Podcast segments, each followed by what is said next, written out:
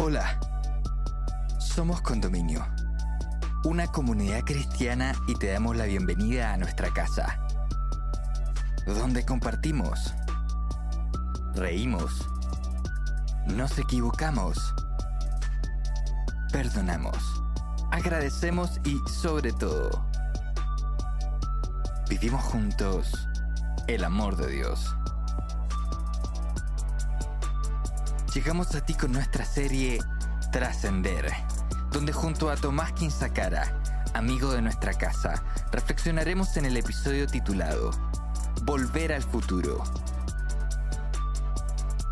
¿Todo lo que has vivido ha valido la pena? ¿Y cómo afectan nuestras acciones en el futuro? Te invitamos a escucharlo y esperamos puedas encontrar muchas respuestas a estas preguntas en este episodio. Bienvenida, bienvenido.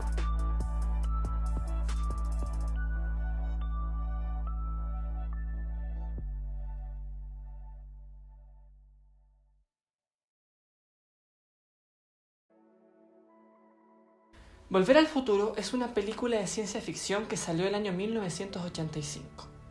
Al ser de ciencia ficción, busca cumplir el rol de un género el cual trata principalmente de responder las preguntas fundamentales del avance tecnológico de la época.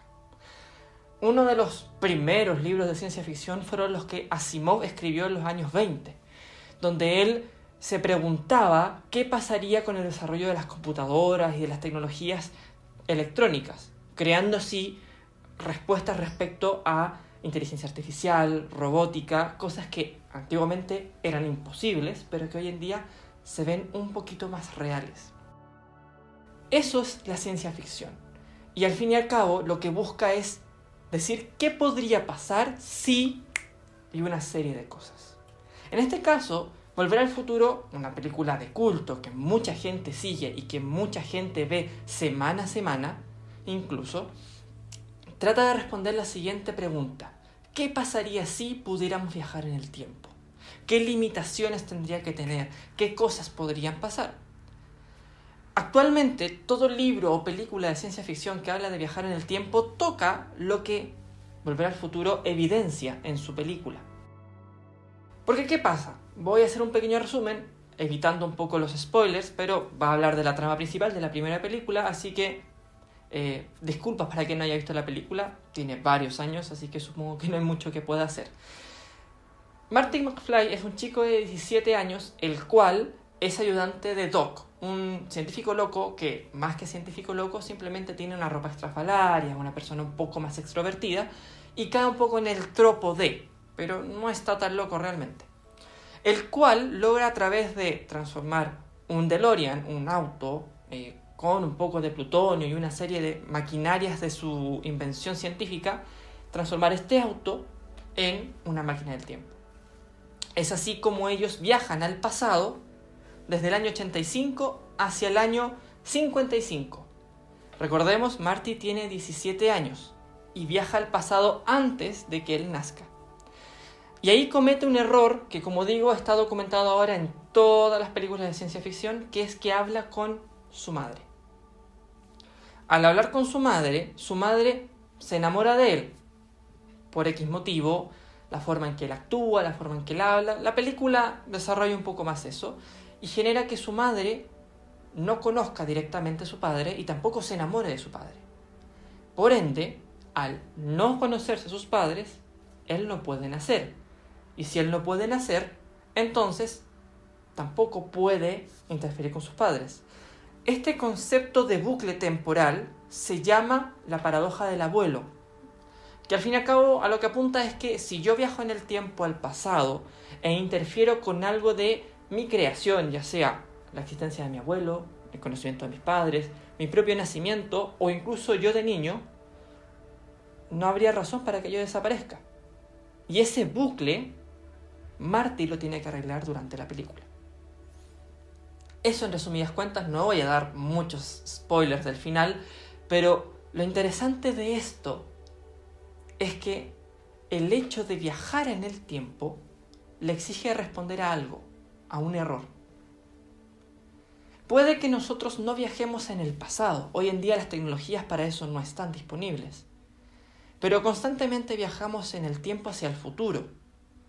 Debemos recordar que hoy en día la ciencia, gracias a Einstein y una serie de movimientos científicos de la época de los años 50 más o menos, toma el tiempo como una dimensión lineal.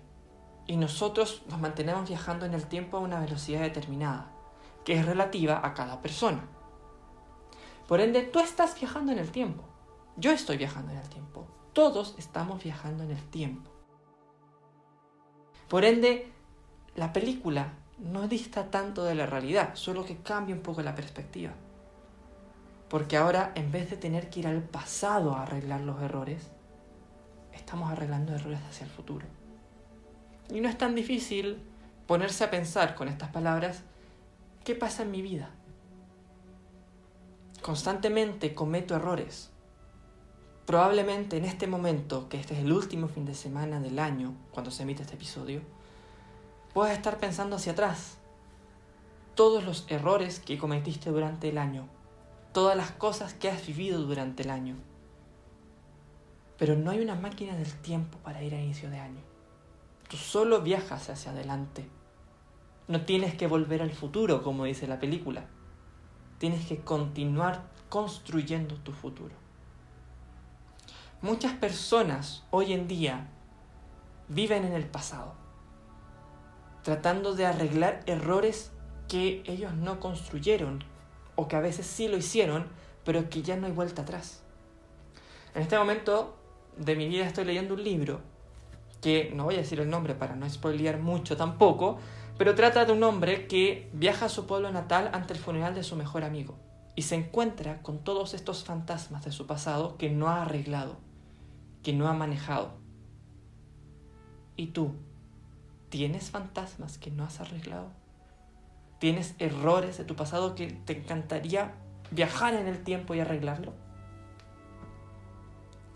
Lo increíble de esa, ese deseo, esas ganas encapsuladas de viajar al pasado, es que es imposible. No solo por un tema técnico que probablemente, si es que la tecnología sigue avanzando como avanzando, podría llegar a pasar, eso no lo niego, podría haber algo. Hoy en día hay hasta cristales que viajan en el tiempo, segundos, microsegundos al pasado por la cuántica. No importa, la ciencia puede hacerlo quizás, quizás. Pero ¿te has, te has puesto a pensar que sin esos errores de tu pasado, tú no serías el del presente. ¿Eso no es también una micro paradoja del abuelo? Me explico un poco. Si yo, digamos, cometiese un error hoy, eh, digamos que no sé, salí en auto y choqué. Pero un choque que solamente destruyó mi automóvil. Nada más. Yo sigo ileso, sigo vivo y debo comprarme otro automóvil, porque el anterior quedó destruido. Y yo a medida que pasan los años, ese automóvil me salva, porque a lo mejor tiene una tecnología nueva, de varios choques. Pero extraño tanto a mi auto antiguo que llega el momento, en los años, no sé, 2050, que existe el viaje en el tiempo, y viajo a evitar chocar. Por ende, seguiría con ese mismo auto.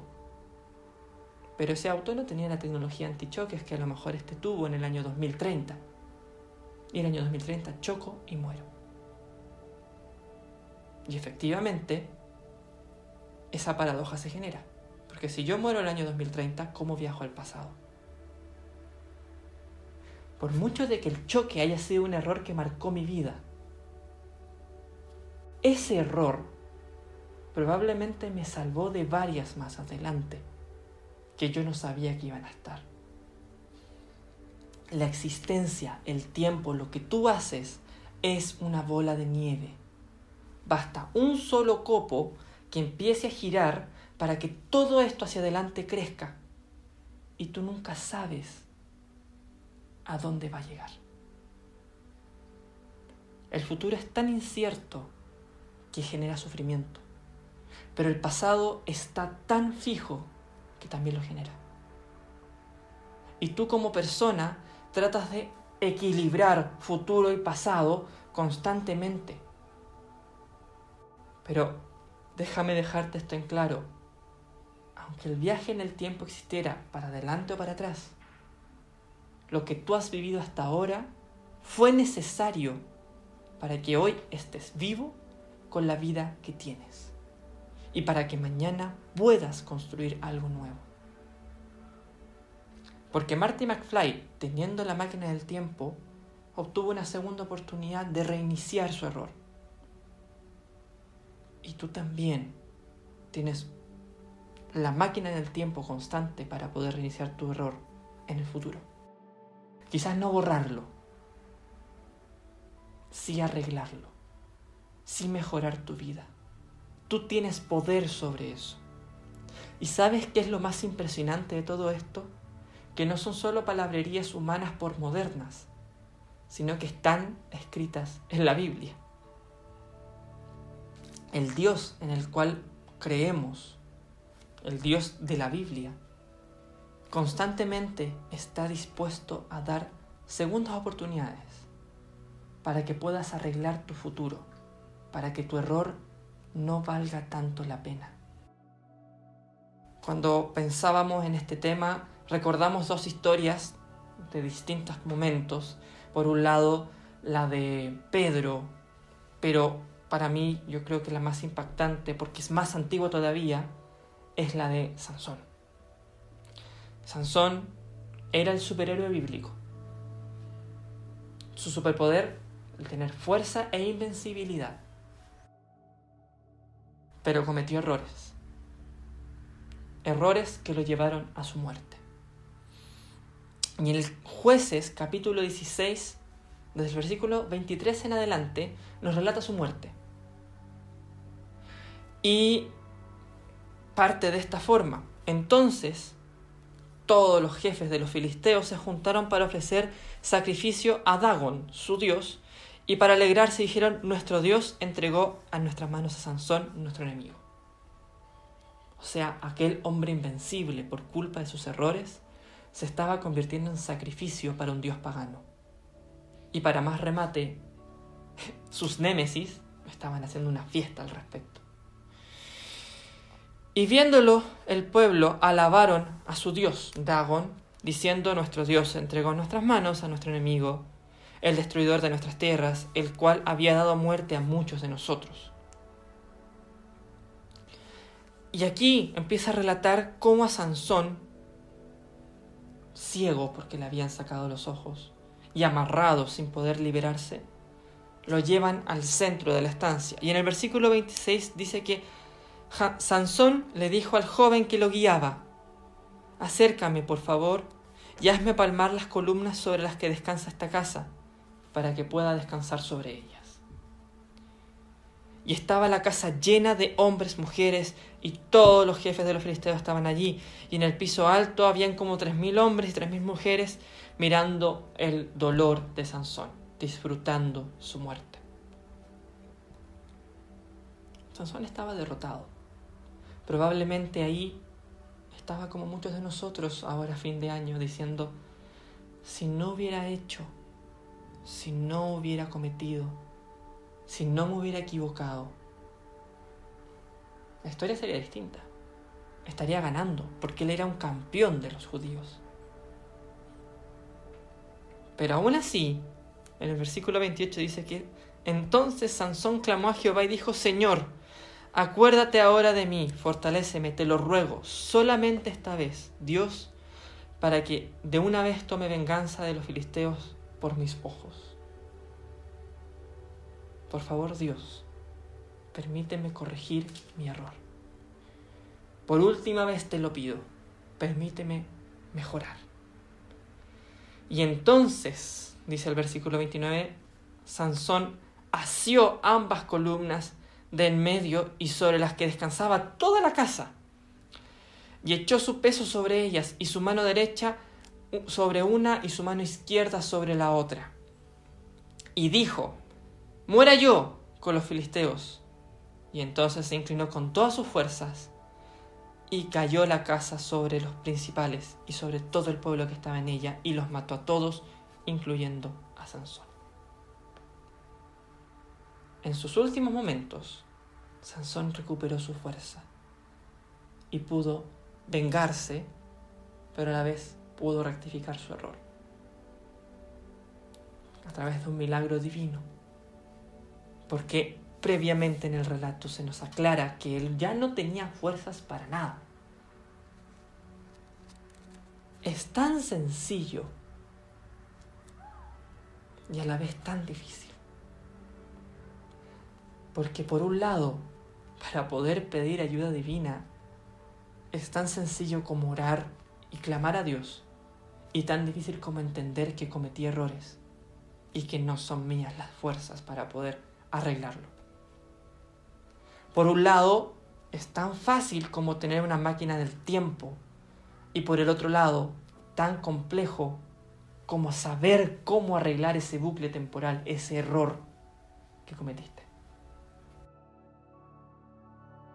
Pero aún así, no solamente aquí en jueces está descrito la posibilidad de rectificar tu error. Más claro todavía, en Isaías capítulo 1, versículo 18, dice, vengan, dice Jehová, estemos a cuenta. Si tus pecados fueran rojos como la grana, como la nieve serán emblanquecidos. Y si fuesen rojos como el carmesí, serán blancos como la lana. Y si quisieses y escuchases, comeríais de todo fruto de la tierra. Pero si no quisieras y fueses rebelde, tocará ser consumidos por espada porque la boca de Jehová lo ha dicho. Déjame arreglar un poco el versículo para que lo entendamos mejor. Dios viene y te dice, si tus errores fuesen tan graves que ni el mejor detergente los pudiese lavar. Si tus errores fuesen tan pesados que ningún superhéroe los pudiera levantar. Si tus errores, si tus problemas, si tus malas decisiones fuesen imposibles de reparar con una máquina del tiempo, pongámonos a cuenta, háblalos conmigo, yo los arreglo. Con todo el poder que tengo, te estoy ofreciendo que comas todo lo bueno de la tierra, que disfrutes cada fiesta, que vivas cada día con alegría y con tranquilidad, y que todos los problemas que pases, vas a seguir pasándolos, pero con una calma distinta, con una esperanza distinta. Pero en cambio, si tú no quisieses, no hay problema. Vivirás lo que tengas que vivir y morirás como tengas que morir. Porque así lo digo. Porque yo no me meto en tus decisiones, dice Dios. Tú decides qué hacer este nuevo año. Tú decides qué hacer mañana, pasado y 20 días después. Si decides cambiar tus errores, tratar de mejorar, si decides quedarte donde estás, hundido en la miseria, el peso del libre albedrío cae sobre tus hombros. Dios te ofrece una mano. No te ofrece arreglártelos así, pero te ofrece guiarte. Vamos juntos. ¿Estás en depresión? Te acompaño a terapia. ¿Se te murió un familiar? Te acompaño en el dolor. ¿Ves que todo es negro y que no hay ninguna salida? Te acompaño a buscar una tranquilo, yo tengo todo el poder, dice Dios, para de a poco ir haciendo encajar esas piezas que faltan. Tú no te preocupes. Yo tengo la máquina del tiempo. Yo soy Doc de Volver al Futuro. Y te puedo ayudar.